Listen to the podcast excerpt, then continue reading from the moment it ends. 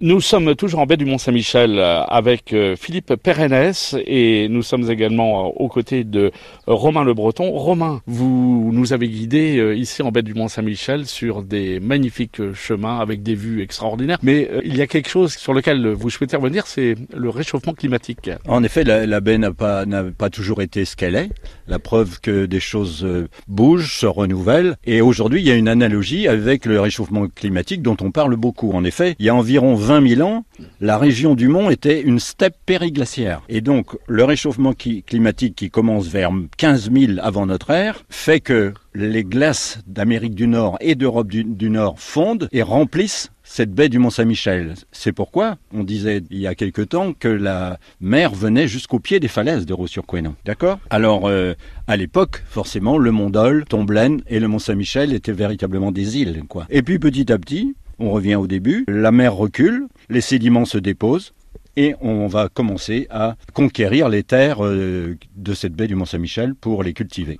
Alors on rappelle que le réchauffement climatique euh, que nous vivons actuellement, qui est très inquiétant, mais ce n'est pas le premier. Hein. Ben non, ce n'est pas le premier. La preuve, c'était aussi dû au CO2 dont on parle beaucoup aujourd'hui et à une température plus élevée. Romain, on est de plus en plus à se balader.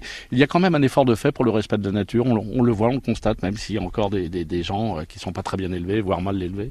Oui, oui, il y a quand même. Moi, je constate dans la baie en particulier que euh, si autrefois les, même les pêcheurs à pied ou autres promeneurs de la baie laissaient involontairement ou volontairement un morceau de, journal ou un papier ou un plastique ou une bouteille de, bière ou d'eau.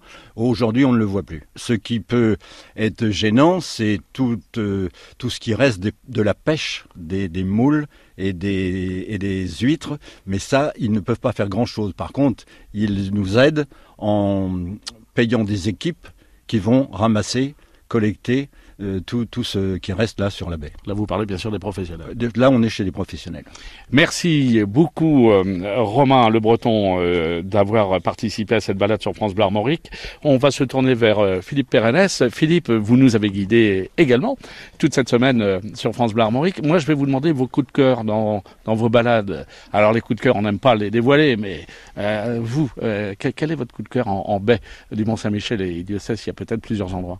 Alors, premier coup de cœur, bah, effectivement, c'est de se rendre sur les herbus et puis d'avancer un petit peu euh, dans cette baie euh, pour pouvoir euh, se rapprocher de la mer. Et là, on se retrouve on dirait, sur une autre planète. On a le Mont Saint-Michel, on a Tomblaine, on est tout seul. On se retourne, on ne voit même plus le rivage.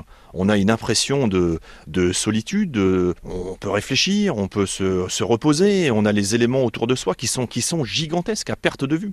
Donc ça, c'est un moment. Euh, et d'ailleurs, quand on va à la pêche, on retrouve aussi ce, plaisir. Hein. même si on y va à plusieurs, bah, on se retrouve, euh, voilà, à pêcher euh, dans les éléments, tout seul c'est extrêmement, extrêmement reposant. Et puis cette air de la mer euh, qui, nous, euh, qui nous envoie cette, iode nous permet de, repartir après sur Terre avec euh, une énergie magnifique. Merci beaucoup Philippe Pérennes de nous avoir fait découvrir la baie du Mont-Saint-Michel au départ de Raux-sur-Couesnon.